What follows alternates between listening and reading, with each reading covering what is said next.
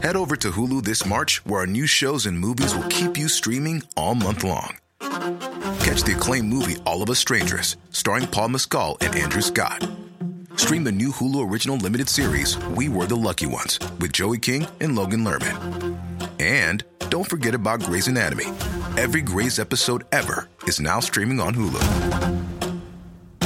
So, what are you waiting for? Go stream something new on Hulu.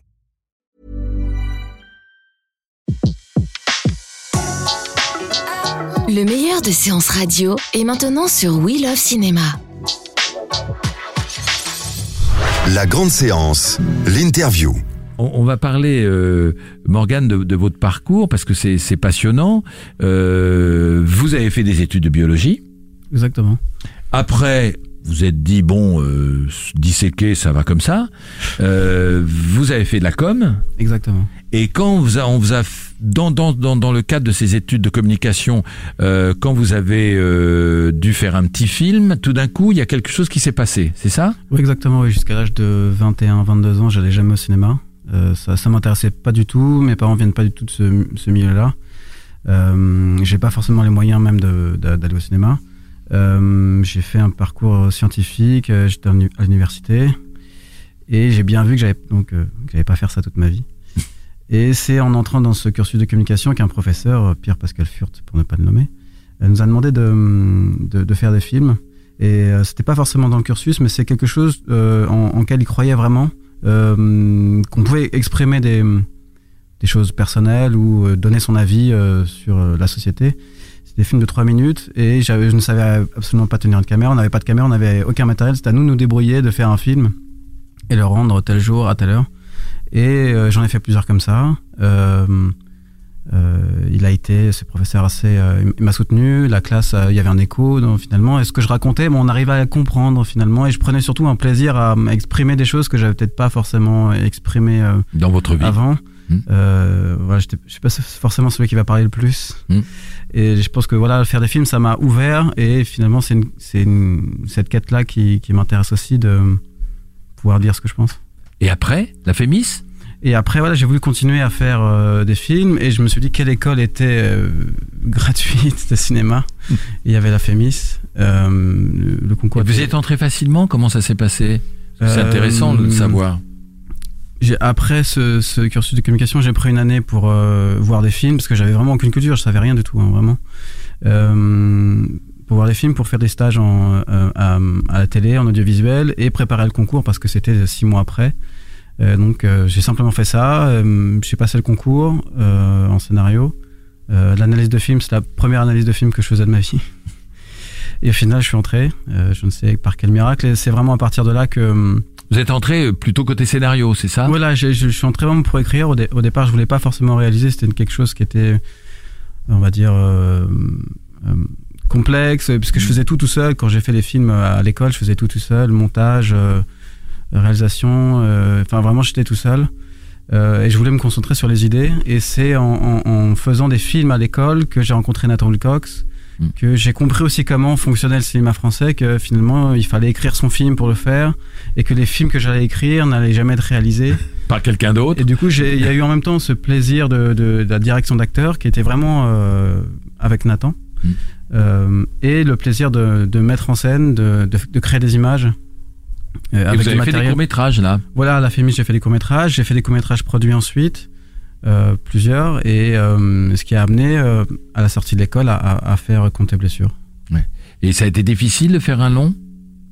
Ce qui est difficile, je- On je- parlait de comédie tout à l'heure, c'est c'est un projet rude pour un producteur, non? Pas, pas forcément parce que je, je pense que le, le- la reine du film, cette musique, euh, elle n'a jamais été traitée. que La façon de le traiter était une façon qui était, euh, euh, qui était très vive et assez euh, jeune. Et je pense que voilà, les producteurs euh, Kazakh Productions, ils ont été euh, emballés. Ils ont vu aussi les courts métrages. Mm. Il y avait une façon d'aborder le, le travail avec les acteurs, la mise en scène, qui était peut-être un, un peu différente de ce qu'on voyait déjà dans, dans le milieu du court métrage. Et euh, ce qui a été le plus dur, c'est vraiment d'écrire. Je pense que c'est ça qui est le plus difficile, c'est de se sortir de ce, qu'on a en soi. Ça a pris euh, Mm. deux ans. Mm. Et finalement, le financement, euh, comme le film est passé par divers, divers ateliers, il s'est fait assez vite en fait, en, en- en six mois, moins de Et le six mois film n'est pas très cher. Euh, c'est un le budget classique pour un premier euh, long. euh, Autour de. c'est un, un 8, Ouais, 1,8 donc, ouais. million.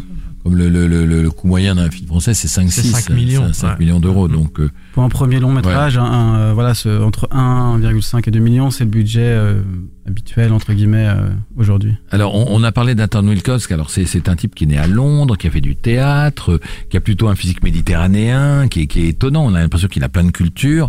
Et, et, et là, là, je pense que dans vos films, c'est une révélation parce qu'il a.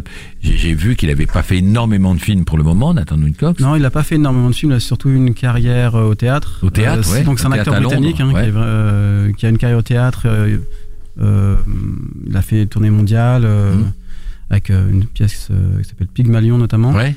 Et il a une triple culture en fait, euh, qui est donc anglo-saxonne, qui est espagnole aussi parce qu'il a vécu en Espagne et, euh, et, en- et française parce qu'il Ouais. a fait le conservatoire de Bordeaux. Donc il a vraiment trois cultures. Il, est, il se sent pas d'un pays. Donc ce qui fait qu'il a un peu une sorte d'accent étrange, Ouais. euh, un physique différent, euh, sans être british. Il est un peu aussi. Enfin voilà, il y a quelque chose qui, Et- et- m'a séduit. Oui, qui vous a séduit. Et je pense que moi, quand je le vois à l'écran, c'est c'est le- fait que ce soit aussi un, un- un très bon acteur de théâtre, j'imagine. Je l'ai jamais vu au théâtre, qui fait qu'il a cette présence-là et cette justesse-là dans le jeu, parce qu'il est incroyable. il y a vraiment une grande tension. J'ai fait sept courts métrages avec lui euh, Mhm. avant de faire ce long, donc c'est un long travail ensemble. Ouais. Et c'est vrai que je le fais jouer finalement des, des rôles euh, d'hommes, euh, enfin, en fait d'hommes, euh, ou de, un peu d'hommes en marge. Mhm. En tout cas, c'était une figure masculine qui me permettait moi d'exprimer des choses que je pouvais peut-être pas forcément exprimer. C'est drôle parce que Truffaut, plutôt adulte, faisait jouer Jean-Pierre Léo jeune, et notre ami Morgane Simon jeune fait jouer. Son, son Jean-Pierre Léo à lui, c'est Nathan Lucas. Et puis il y a Kevin Azaïs. Alors lui, il n'était pas dans vos courts métrages. Euh, Kevin, il a joué dans un court métrage juste Ouais. avant de tourner le long métrage qui s'appelle Réveille les morts. Hmm. Euh, et qui était fait vraiment pour euh, travailler avec lui, pour travailler aussi avec Julien Krug, qui est un des acteurs du film, qui était Hmm. dans mes courts-métrages. Et euh, en fait, j'avais rencontré Kevin à un atelier qui s'appelle Émergence, qui permet Mhm. de réaliser deux scènes de son film.